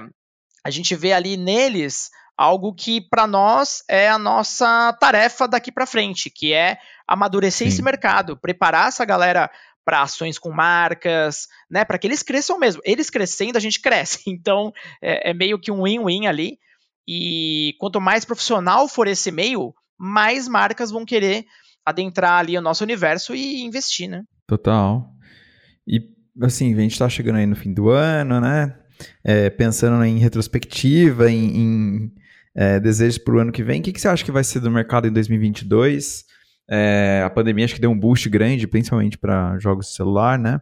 Uhum. Você acha que num cenário em que de repente a pandemia, né, enfim, a gente continue aí com mais gente vacinada, possa voltar ao, ao normal, você acha que o mercado vai reagir como, assim, o mercado que você trabalha, mobile e tal? Cara, tem dois pontos que eu acho bem interessantes. Um, falando especificamente dos jogos e a parte online, uh, até pelo boom, não só de jogadores, mas principalmente de audiência, os esportes mobile vão crescer muito ano que vem. É, só para dar dois exemplos, você tem uh, Pokémon Unite, que foi lançado em outubro, né, bem recente. Você tem o Wild Isso. Rift, da, da Riot, que ano que vem, inclusive o Wild Rift começou aqui na Nimo, toda a parte de esportes foi até exclusiva da Nimo. A gente fez um acordo com a Riot, foi super legal. A gente era uma plataforma mobile, né, então tinha tudo a ver ali o DNA. Sim. E ano que vem vai uh, ser muito maior do que foi esse ano, então a gente vai ter um boom aí de esportes mobile mais do que nunca. Né? A gente tinha sempre um olhar muito mais apurado para esportes em PC. E mobile, cara, vai ser aí realmente o, a, a, área de crescimento desse meio, né? Não que ele tenha parado de crescer, pelo contrário, mas mobile realmente vai dar o um boom ali muito maior do que o esperado. E falando especificamente de voltar meio que à vida normal, acho que isso vai impactar muito eventos, porque é, a galera ficou muito de saco cheio, né? Acho que, não sei se vocês concordam, eu, pô, eu pelo menos fiquei também, muito saco cheio de muito evento online, cara, era muita coisa. Uhum. E até na Animo a gente teve uma dificuldade, porque mesmo sendo de games e tudo mais, a gente ficava meio que tipo, putz, vai saturar, sabe? A gente tomava muito cuidado, porque realmente chegou um momento ali que a gente percebeu que o usuário já estava meio de saco cheio, né? De tanta coisa online, tanta coisa online. Então, Ano que vem a gente vai tentar fazer um mix bem mais de eventos offline e online, né? Mais interação com o público, de fato, fazer esse link mais do streamer com o público. É um sonho, né? Vamos ver se realmente as coisas voltam ao normal do jeito que a gente está pensando. Mas acho que essa área especificamente de eventos que a gente trabalha bastante vai, vai ter um boom legal, cara. Espero, né? Porque eles sofreram muito esse ano. Sem dúvida, sem dúvida. Que legal. E, de, e pessoalmente, você tem um, uma meta pessoal, assim, você falou que já trabalhou aí na, na roda, né? Fechou a roda aí de trabalhar em vários é, lados, aspectos do, dos games. Tem alguma coisa que você ainda não fez que você tem vontade de, de alcançar? Já foi em E3? Tá bem na fita, né? Cara, tô, tô bem feliz com, com tudo que já rolou. É, eu, honestamente, assim, na Animo eu tenho um desafio muito legal, porque Animo, é, até não comentei muito isso, mas é uma plataforma de origem chinesa. E especificamente no Brasil, até por conta de um passado aí e tal, muitas pessoas tinham muito receio com a plataforma chinesa, por uma, uma, uma série de, de, coisas aí, uh, mas entre elas projetos muito mal feitos no Brasil, onde vinha com muito dinheiro e tal, depois falia, sabe, embora. Cara, a gente teve um desafio muito grande, na verdade, com o Animo aqui, que era para mostrar que não era mais um. E, pô, esse desafio é tenebroso, cara. Você tem que convencer muita gente. É, tem que ter realmente muita sinergia ali do projeto, uma mensagem muito legal. E eu achei bacana que a gente conseguiu reunir aqui no Brasil uma equipe 100% brasileira mesmo, né? Então, a gente tem uma autonomia que é muito incomum. Uh, não sei se vocês já tiveram oportunidade, até no próprio podcast, de falar com uh, outras pessoas que trabalham em empresas chinesas, mas é muito difícil você ter essa autonomia. Né? O chinês ele é bastante controlador, Sim. pelo menos num primeiro momento, e eu entendo eles também, né? Muita diferença cultural e tal, faz sentido. Mas eles entenderam que go local é go local. Então, assim, o brasileiro sabe como o Brasil funciona, né? Em, em teoria. E aí, a gente montou uma equipe muito experiente aqui no Brasil. E eu acho que ano que vem eu tô bem empolgado, porque esse foi o terceiro ano da Animo no Brasil, né? Esse foi o segundo ano que eu estive com a Animo. Então, é, é muito recente também, para mim como um todo. E foi muito legal meio que posicionar a Animo mesmo. A gente fincou realmente uma posição muito forte. Hoje, a Animo é a segunda maior plataforma de streaming do Brasil. A gente só fica atrás da Twitch, legal. bem pouco, inclusive. Uh, em downloads no mobile, principalmente. Então, é. Pô, foi uma baita trajetória, sabe? E eu acho que ano que vem é, é esse amadurecimento. Então, tô muito curioso para entender, porque a gente ganhou uma marca forte. A gente não tem mais aquele receio, sabe, do streamer meio que ir pra uma plataforma Sim. chinesa e tal, aquela coisa toda. A gente tinha muito isso. E agora eu quero, eu quero enxergar mais, sabe? Aonde esse amadurecimento tá indo. Legal demais. Muito bom. Mário, tem uma, uma pergunta pro Rodrigo, senão vamos partir pro, pra trivia, hein? Eu quero Eita. saber se ele tá preparado para participar da trivia. Ah, eu espero que sim, viu? Ó, são 8 e meia, gente. Dá um desconto aí. 8 e meia já tá, já tá o quê? Cansado? Quem consegue pensar às 8 e meia, né? Olha, me Só o, o como, jovem, viu? o jovem, o jovem consegue. O jovem consegue, cara. Esse eu vejo todo dia na Animo lá. Tem que, tem que me adequar, né? É. Bom, então vamos pro The Arcade.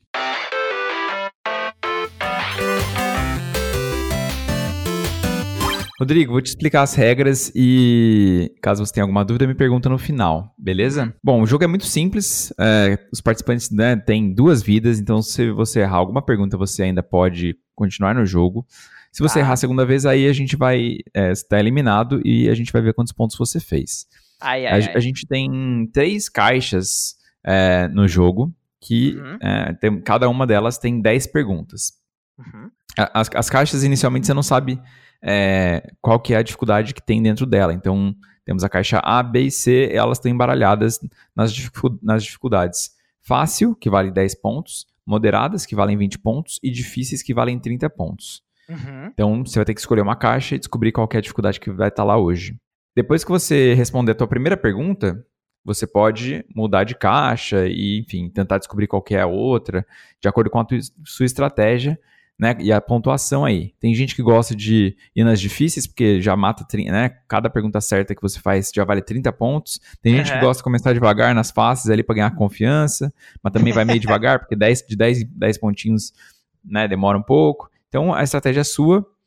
É, E é isso. Tem alguma dúvida? Não, só uma coisa que eu ia perguntar de novo. É, em que momento que eu Uhum. posso mudar a dificuldade mesmo? Toda vez que você terminar de responder uma pergunta, você pode mudar de caixa. ah, toda vez. Ah, beleza. Isso. Fechado, Só que, então. só que você, por exemplo, depois que você escolher a primeira caixa, a gente vai Uhum. revelar qual que é essa caixa, mas as outras duas continuam misteriosas. Então, você vai Ah. ter um risco ali de mudar de caixa, né? Então, você vai ter que escolher com cuidado. Olha, É. pra pegar um pouco de confiança, eu vou na fácil primeiro, então. Vamos, vamos entender isso aí. Não, então, você não, Não, pode então. escolher. Que Ah, é não posso escolher, é verdade. Olha eu Não. viajando aqui. Ah, Você pode escolher a caixa A, B ou C. Agora, o que tem nela, eu só vou revelar depois que você escolher, entendeu? eu vou na B, então. Eu vou na B, então. Comecei bem, hein? Já, já quis escolher a dificuldade. B de fácil, B de bom. Deu sorte. Aê! Aê! Tá vendo? Era tudo de propósito. É. Você já sabia que ia cair nas fáceis. Não é? Bom, Olha aí. então, então vamos lá. A caixa B tem as perguntas fáceis, valendo 10 pontos. Temos 10 perguntas. Então, o número de 1 a 10, por favor. Ah, nove. Pergunta número 9. Que nome é dado à finalização especial de um personagem em Mortal Kombat? Ah, Alternativa A, tá. É. KO. Alternativa B, Mortífero. Alternativa C, Fatality. E alternativa D, Mortality. Esse é C com gosto. C, correta. Fatality. 10 pontos, ó. Já não zerou, Rodrigo. Já não zerou. tá reclamando de 8 e meia aí. É. Se pensar, já pensou. Ah, gostei. Exatamente. Essa pergunta me ajudou bastante a ter um pouco de, de ânimo aqui. Vamos lá. É. Não, eu acho ótimo que a gente tá falando que, ah, não, são 8 e meia. Galera, se você estiver escutando isso em outro horário, releva, beleza? A gente, a gente sempre grava de noite. Então... É. É, eu só quero usar é minha desculpa aqui, gente. Boa. Mas, Bom, mas, beleza. Assim, 8 e meia da manhã, às vezes também é difícil pensar. É, tem isso. É, você tem um bom ponto. Você tem um bom ponto. Pra galera que não é muito da manhã, né? Bom, Rodrigo, você já descobriu que a caixa B temos perguntas fáceis. Uhum. Você quer continuar? Quer mudar? Eu vou mudar pra A. Caixa A temos as moderadas. Eita, olha. Então já É. desvendou aí quais são as caixas. Nas Certo. moderadas temos 10 perguntas, valendo 20 pontos. Qual que você quer? É, de 1 a 10, né? Isso. Quero a 7. Pergunta 7, valendo 20 pontos. Quantas cartas tem na mão o jogador da modalidade Omaha no poker? Alternativa A, É. duas cartas. Alternativa B, quatro cartas. Alternativa C, cinco cartas. E alternativa D, sete cartas. B, 4 cartas. Muito bem, quatro Ah! cartas. Você curte poker, não? Cara, bem pouco, mas ah, até não muito tempo atrás, um grande amigo meu que meio que me ensinou a jogar. Não vou falar que eu sei, na verdade eu não sei quase absolutamente nada, mas foi justamente uma das partidas de Omar. Que da hora, olha só. Dei sorte aí, ó. É. E é, eu acho que é a segunda ou terceira modalidade mais jogada. Então não é nem a primeira, assim, né? Pra galera que conhece mais. Caramba, então eu dei mais sorte. Vou bom. agradecer ele depois por isso aí. É, depois agradece lá, porque garantiu 20 pontos a mais aí 30 no jogo. pontinhos. Uhul! Estamos com 30 pontos. Bom, quer continuar na- nas moderadas? Quer mudar? Agora você já desvendou o mistério aí. Ah, vamos apelar agora, vamos pra C. Boa, isso aí. De Quem tá na arriscar, né? chuva, né? Ah, É. pegamos, pegamos, né? Pode ser que eu desanime completamente agora, mas a, a, a confiança tá alta. Boa, boa. Então vamos lá, temos vagabundo. 10 perguntas aqui, agora valendo 30 pontos. Dá pra dar aquela acelerada agora, hein? Agora eu vou na quinta, na número 5. 5. Uhum. Que ator de cinema inspirou os criadores de Mortal Kombat? Alternativa A, Jean-Claude Van Damme. Alternativa B, Sylvester Stallone. Alternativa C, Vin Diesel. E alternativa D, Chuck Norris. Ah, meu queridíssimo Van Damme, né? Alternativa A, Jean-Claude Aham. Van Damme. Correta, correta. Ah, Muito Uhul. bom. 60. Já deu assim, um sprint ali no, no ranking. ó, É isso. gostei, hein? Qual que é o recorde da pontuação aí? É essa hora que 300 eles- e muitos. 330. 300? Caraca, É. a pessoa foi boa, hein? Foi, exatamente. Essa pergunta é aquela pergunta que dá até um desânimo, né? Não devia ter perguntado agora. É, tava indo tão bem, aí pergunta, pô, meio inalcan- inalcançável aqui, né? Mas vamos lá, vamos lá, tem que acreditar. Ah, vou, vou continuar na C, vou continuar na difícil. Boa, isso aí. Então A temos, gente chega mais ah, rápido nos 300, né? Justo. Exato. temos ah, todas as perguntas com exceção da 5 na caixinha C. Certo. Vamos na 10, então. 10. Em que ano foi lançado o primeiro PlayStation? Alternativa A, 1994. Alternativa B, 1996. Alternativa C, 1997. E alternativa D, 1999. 1994 é a A, né? Uhum. Exatamente essa. Alternativa A, correta! Uhul! Boa! É, esse eu Você sei lembrou bem, ó. época? Tá vendo? É isso que dá a acompanhar tanto. É, então. 90 As pontos. revistas daquela época valeram a pena, ó. Valeram? Você estava com quantos anos nessa época? Cara, 94 tava com 9 anos. 9 anos? Boa. Aham. Já tinha, já, já dá, pra jogar, né? Ô, tava. Eu só fui. Na real, eu só fui ter meu, eu fui ter meu PlayStation em 98. Foi em 98 que eu lembro. É, Uhum. Demorei pra ter meu Play, mas. Foi, foi puta console marcante, cara. Nossa. Foi, nossa. Boa. Então, é, 90 pontos, é isso, Mari? 90 pontos. Beleza. Uhul! Vamos, Então, vamos continuar no C. Vambora. Boa. Qual pergunta você quer? Uh, quero a primeira. Pergunta número 1. Um. Em que ano foi lançado o Super Nintendo? Alternativa A, 1989. Alternativa B, 1990. Alternativa C, 1991. E alternativa D, 1992. A B, que é 1990, né? B é 990, isso. É isso aí, 1990. Alternativa B, correta. Yay! Tá fera dos anos aí, da- da- das datas. Cara, teve um, um grande amigo meu da época que ele foi bem privilegiado lá e tal, e o pai dele trouxe bem no lançamento aqui no rico. Brasil. O- é um, dos, é um dos amigos ricos. Eu tive mais de um amigo rico, olha que coisa. Eu era o Ó, amigo pobre que jogava na amigo. casa dos amigos. e aí ele, o pai dele fez uma viagem lá e tal, aí trouxe o videogame. Pô, nossa, a gente Sim. ficou louco. Que demais. Muito bom. Uhum. E 120 pontos, né? Tá rico de pontos Ó, já também. Tá rico de Uhul! ponto, é. Bora. Quer continuar Cara, no difícil? vamos, não dá? segue Vamos? no difícil, não vamos sair do difícil não. Tá, Agora vamos na temos- 2. 2 tem? Beleza. 2 Tem, tem, né? tem, tem. Uhum. É, qual é o nome do protagonista de GTA Vice City? Ah, Alternativa A, Tommy Versetti. Alternativa B, Uhum. Johnny Cerati. Alternativa C, Peter Rebet. E alternativa D, Dexter Percati. A Tommy Versetti. Alternativa A. Correta! E esse aí é, cara, dos meus GTAs favoritos, cara. Não tinha nem como errar. É. Se eu errasse isso aí, as- nossa, podia, você já podia me dar tchau, eu desligava a call aqui e apagava esse episódio. né? Boa. Por enquanto, ó, tá dando sorte aí com as perguntas que você manja e Gente, tal. 150 gostando. pontos, entendeu? 150 Tô pontos. gostando, Bora que bora. tô gostando. Ó, vamos manter a C. Ah, até devia ter feito escadinha, né, pra facilitar. A 3 tá disponível, né? Tá. Aham. Então simbora. Pergunta 3, valendo 30 pontos. Com quanto dinheiro se inicia uma partida de CSGO? Alternativa A, 700. Alternativa B, 800. Alternativa C, 900. E alternativa D, depende se você é terrorista ou contra-terrorista. Ah, cara. Essa eu vou, essa eu vou chu- chutar com quase certeza. Isso é ótimo, né? Mas. é, qual que é a alternativa que são 800? É B. B. Bola. Então eu vou nessa, então. Tô com quase certeza que é essa. Alternativa B, correta. Aê! eu achei que ia errar, cara. Pô, eu tava naquela dúvida assim. ah, porque acho que uma das opções era mil, né? Não, tinha 700, 800, 900 e depende. Era 900, é. Eu tava na dúvida assim. Falei, mas não, 800 900 nada a ver e tal. Era 800 mesmo. Boa, isso aí. Eu tenho uma informação aqui. Qual? Hum. O Rodrigo já é a pessoa que tá na casa dos 100 com mais ponto. Ó, Ó, uhul! Quem tem 100 pontos, a gente tem pessoas com 110, com Aham. 120, com 160, mas só um com 180, que no caso é você. Boa. Eita, ó, já, já e deu ânimo, hein? 180, 180 é o quê? 360, isso mesmo. Quem pensou aí tá certo. e aí já dá, já dá pra ser o primeiro lugar, então.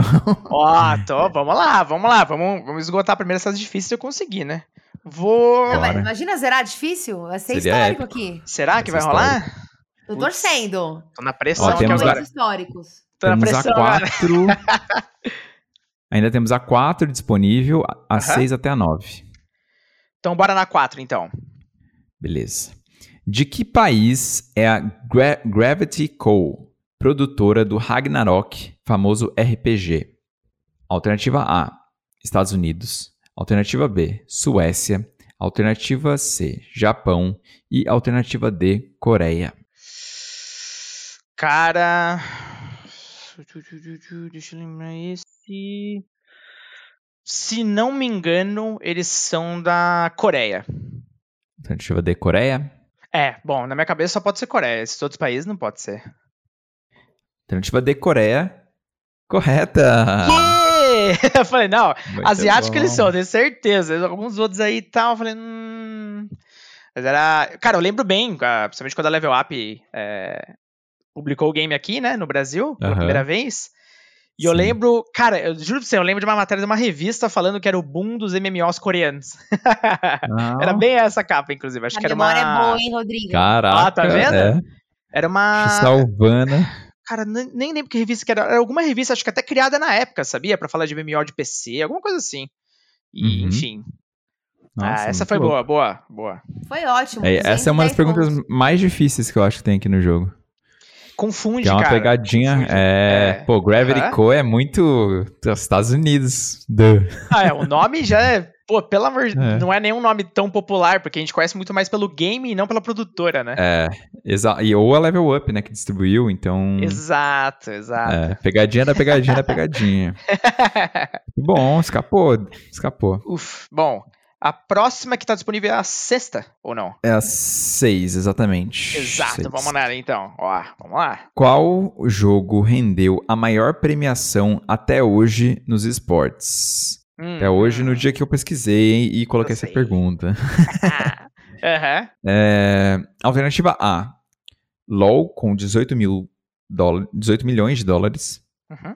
É, CSGO, alternativa B, com 27 milhões de dólares. Alternativa C: Fortnite com 31 milhões de dólares. E alternativa D: Dota com 34 milhões de dólares. Esse eu vou na D Dota. D de Dota, certa resposta. Uhul! Esse eu sei bem, cara, porque na época que eu trabalhava na, no Versus, né? Na época do IGN Sim. e tal. Eu, cara, eu entrei lá sem saber quase nada de esportes, aí o pessoal me ensinou muito. Ah, A Bárbara Gutierrez, inclusive, querida, a gente trabalhou junto e tal, me ensinou pra caramba.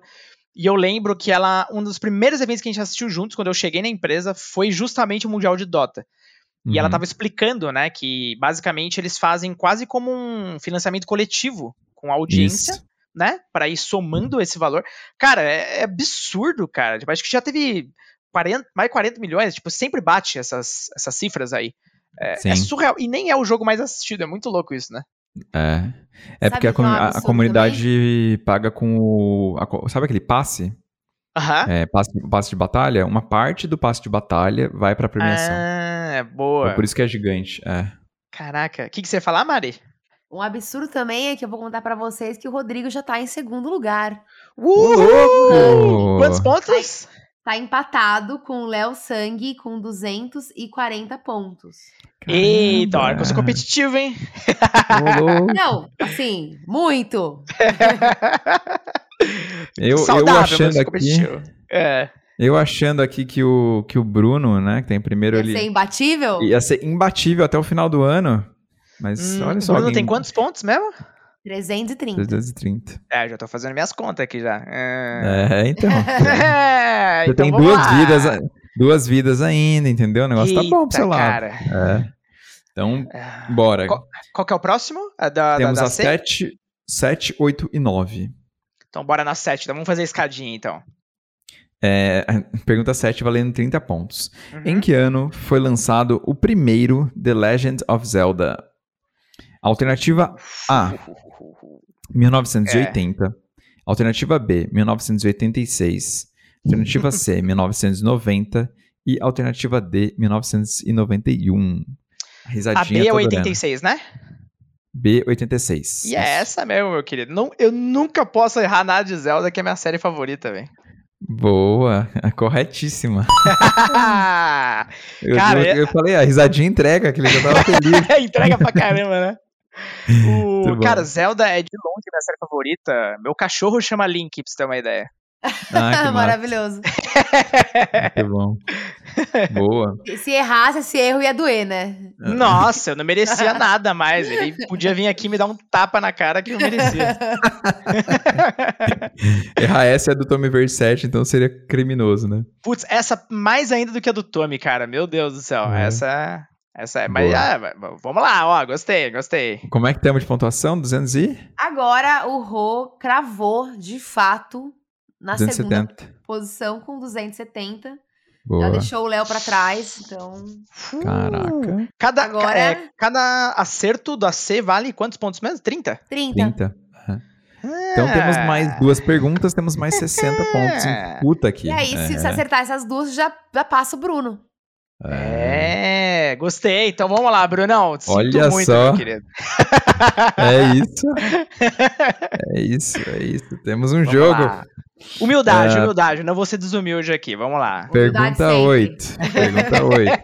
Vamos, Vamos lá. vamos lá, com calma, calma, pessoal. Calma, faltam duas Eita, nós. De que ano é o primeiro jogo da série Crash Bandicoot? Tá. Alternativa A, Uhum. 1995. Alternativa B, 1996. Alternativa C, 1997. E alternativa D, 1998. Cara, peraí que. Eu vou lembrar uma coisa. Porque eu tenho, eu tenho um podcast com, com um grande amigo meu que, que é de sobre games, né? E teve um episódio. Cara, tô tentando puxar pra memória aqui, mas é quase isso que eu sei a resposta. A gente fez um episódio especial quando saiu o Crash 4. Sim. né? Saiu depois de, cara, não sei quantos anos. E a gente fez um especial. E esse meu amigo, eu vou ter que dar uma resposta pra honrar a existência dele, que é um dos meus melhores amigos, senão ele vai ficar muito decepcionado comigo. É, e ele é um dos maiores fãs, talvez o maior fã de Crash que eu conheço. Eu voto na opção que é. Desculpa que eu sempre esqueço as letras, minha cabeça é assim mesmo. É, É. 96. 96. Alternativa B, 1996. Correta. Yeah! Eu associo com o lançamento do Play. 300, 300 Uhul! pontos. eu sempre associo Arrasou. com o lançamento do Play, porque são dois. Eu lembro que era sempre dois anos depois surgiu, tipo, o mascote que a gente fala. E, Aham. e eu lembro desse episódio especificamente. Ó, Diegão, essa é pra você, hein? Caramba, aí sim, Diegão. Diegão te ajudando aqui. Temos 300 pontos, então estamos. Ai, meu 300 Deus. pontos? Estamos a uma pergunta Ah, uma pergunta, passar o Renan. empatarmos Não, na primeira posição. Ah, É. verdade, tem que empatar, é verdade. Empatar é depois passar. Ei, Então Não, bora lá. já colou aqui, tre- 300 para 330, que? É, Ó, vamos que difícil. vamos que depois a gente vai pra. Aí tem as médias também, né? Média eu não responde Tem. quase nenhuma. É. Bom, E- última pergunta. dá pra você, meu. Última pergunta da caixa difícil e temos a possibilidade de ter o feito histórico de zerar as difíceis Sim. que Caraca. nunca antes foi Que feito nesse responsa. podcast. É. É. Então, sem pressão, tá. qual destas empresas foi a responsável por publicar Doom, famoso jogo de tiro em primeira pessoa? Nice. Aham. Alternativa A, Electronic Arts. Alternativa B, Bethesda. Alternativa C, Activision Blizzard. E a alternativa D, Take-Two Interactive. Essa é fácil. Essa é a nossa queridíssima Bethesda. Muito ah, bom! esse, não, esse aí foi fácil, hein, ó. Gostei, gostei. Aí, toma, Bruno. Empatou. Empatou. Aliás, toma com- não, né? Empatou, né? É, E empatou. zerou as difíceis. E zerou as difíceis. Isso Você é tem um, é um achievement. É um achievement. Cara, Isso é. vou te falar aqui, ó. A que eu suei mais. Eu não sei se. ela- Agora não lembro se ela tava na difícil ou na média. Foi a do poker, velho. Mas é, a do poker foi chute, viu? A do poker a eu, do eu poker É. foi na moderada, é. Foi na moderada, Sim. né? Eita, nós. Ufa. Muito, muito bom, cara. Parabéns. É um feito histórico aqui. Uhul! Vamos, Vamos lá. lá. Agora, você quer ir pras fáceis ou pras moderadas? Vamos, não, vamos pra moderada, vamos pra moderada. Bruno, você que me aguarde, meu querido. É, então estamos a uma pergunta de ultrapassar e ficar isolado na liderança, porque você já tá em primeiro lugar empatado com o Bruno. E tem Então, as vamos vidas, lá. né? Tem duas e vidas, você tem é duas isso? vidas, exato. Você tem duas vidas ainda, então Uh, é, tá tranquilo. Vamos lá. capricha. É, temos, temos só a pergunta 7 que já foi na moderada. Então vamos na, na primeira mesmo, então. Beleza. Em que ano foi lançado o primeiro Xbox? É, alternativa A, 1998. Alternativa B, 2000. Alternativa C, 2001. E alternativa D, 2003. Ah, eu vou pro lançamento, acho que dos Estados Unidos. Que aí tinha uma, tinha uma ex minha, inclusive, que ela trouxe. o Xbox foi. A galera tá te ajudando e nem sabe, olha só. É, mas eu tô um pouco na dúvida. O primeiro Xbox. Cara, eu vou na, na alternativa que é 2001. Qual que era a letra mesmo? Desculpa. Era Puta, C. nunca lembro, cara. É, C, é essa. Acho que é essa. Como eu tenho duas 2001. vidas, eu vou, vou arriscar. Boa, isso aí. Arriscou corretamente. Yeah! Aê, Brunão, segura! Aê, Gente, caramba! 50 pontos. Uhul! Já é o líder aqui. Yeah! aqui, gente. Temos um novo líder. Antes de acabar o ano. Thales, já mudamos aqui o cenário, entendeu? É, O exatamente. Bruno Coisa aguentou boa. praticamente o ano todo, porque ele foi um dos primeiros mesmo? convidados. É. É, Olha Eu não lembro só, agora porra, qual, parabéns. qual episódio foi, É. mas acho que foi antes de dar 10 episódios. Não é? Acho que foi, é. Caramba! Então ele aguentou Caramba. firme o ano inteiro, mas exatamente. Aê, Hoje- Brunão! o Bruno ficou com a medalha de prata. Desculpa Muito aí, bom. brother. Acho que dificilmente teremos um outro feito desse até o fim do, até o fim do ano, porque temos É, pouquíssimos até o fim do episódios ano até, não vai rolar. até o, é, até o final. Eita, nós. Então, cara, acho que provavelmente você tá garantida como o rei de 2021. Yeah! Boa, boa. Eu não sou nem um pouco competitivo, na verdade, então não ligo muito, não. Bom, pergunta número 2, valendo 20 pontos. Agora já é pra distanciar e dar ri- risada na cara da sociedade mesmo. Vixe, vamos lá. É, PUBG é um Hum. jogo multiplayer de Battle Royale. Qual é o significado da sigla? Opa! Alternativa A, Player United Battle Grow. Alternativa B, Player Universe Battle Game. Alternativa C, Player, Player Unknowns Battleground. E alternativa D, Player Universe Battlegrounds. Essa tá fácil. Essa é a C Player Unknowns Battleground. Muito bom. Correta! É! Mais 20 pontinhos. Simbora! Pode seguir aqui na ordem? 370, né? Pode. Daqui a pouco eu vou ter que pegar a calculadora pra poder contabilizar os posts do Rodrigo, entendeu? Isso aí. A pessoa de humanas aqui tá fazendo a conta no dedo já. Aí, ó. Não, eu me identifico com você. Sou de humanas também. Ainda bem que eu não tenho que fazer essa conta. Boa. Pergunta 3. Em que ano foi lançado o PlayStation 3? Uhum. Até rimou, né? É, alternativa A, 2004. Alternativa B, 2006. Alternativa C, 2007. E alternativa D, 2009. Cara, eu tô quase certeza que tá certo. Acho que a B 2006. B, 2006. Correta! Aê! Cara, a minha sorte, sabe qual é? Eu tava na Qual? cabeça que era 2005. E aí eu tava tipo, putz, vai ser por eliminação, sei lá. E não tinha 2005, eu falei, só pode ser 2006, né? Porque antes não era. Boa. Boa, olha só. A eliminação também Nice. ajudando, né? Aham. Bom, pergunta 4. Tá. Qual destes jogos surgiu antes? A. Super Mario. B. Star Fox. C. Donkey Kong. E D. The Legend of Zelda. Hum... Super Mario, eu iria. Alternativa A. Super Mario. Aham. Incorreta! Ai, meu Deus, eu não acredito! C. Fim de uma era. Fim de uma era. Fim de uma era. Não, mas é, calma, você tem uma, me pegaram. Fim de uma Você era tem um- nada. Ele tem mais você uma tem vida. uma vida. É, você tem uma vida. Ai, ai, ai, é e- verdade. Vamos lá. Então tá tudo certo. E tem Aham. gente que já fez milagre com uma vida. É, você tá Ó, assim, então vamos lá. Podemos É. dizer que você já operou milagres aqui, porque a- as difíceis, né? Então, Exato. né? Vamos lá, Boa. então vamos confiar nessa última vida. A alternativa correta seria Donkey Kong.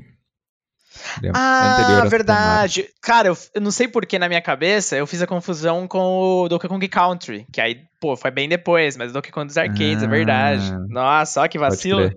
Aham. Bom, é, ponto fraco ali. Aham. Não, foi boa essa pergunta, foi boa. É, pergunta 5. O principal vilão do universo de Sonic, Ivo Robotnik, é mais conhecido como Alternativa A, Dr. Pepper. Alternativa B, Dr. Eggman. Alternativa C, Dr. Dolittle. E e alternativas. Essa foi boa, cara. Se- alguém falou do Lira, cara, genial, velho. Desculpa, eu não me aguentei. Eu tinha que colocar uma. O Ed Murphy que habita em mim. Saludo que habita em você. Maravilhoso, velho. E a alternativa D é Dr. Slower. É a B, se for, a- acho que é a B mesmo. Dr. Eggman. Dr. Eggman, correta. Mais 20 pontinhos. É, Essa também não podia errar de jeito nenhum, velho. Personagem favorito. 410 pontos. Yeah! Boa! Ó, vamos aumentar essa distância aí, não quero que seja fácil, não. Boa. Alter... É, alternativa não, é. Pergunta 6. É, 8 horas da noite, 9 horas da noite já. tá falhando já. É, tá falhando.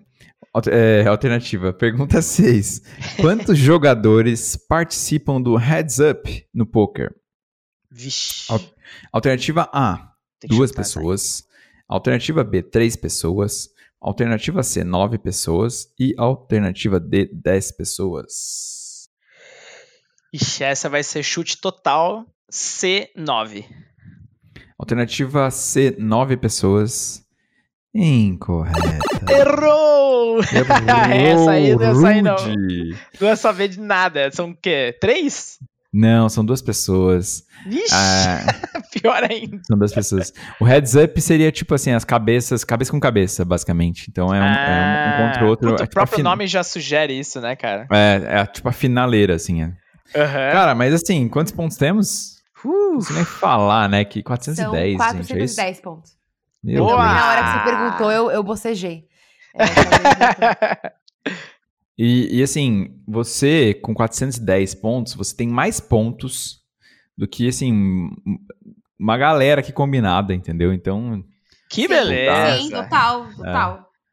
Ó, Tá gente, valeu a pena, viu? Todo esse puro. tempo que eu consumi revistas, estudei games aí e tal, ó, pra chegar nesse momento, cara, me glorificar aqui, ó.